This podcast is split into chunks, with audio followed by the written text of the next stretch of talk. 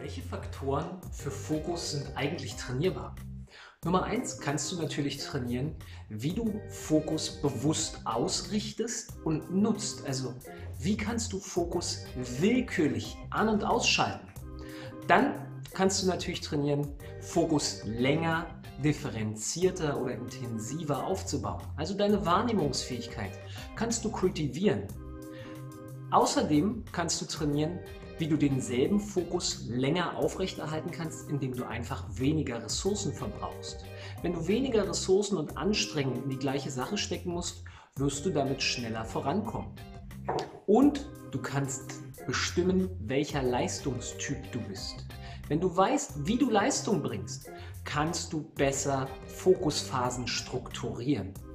Und du kannst natürlich trainieren, wie du die Prokrastinationsfalle durchbrichst. Also, wie hältst du dich selber davon ab, dich immer wieder abzuhalten?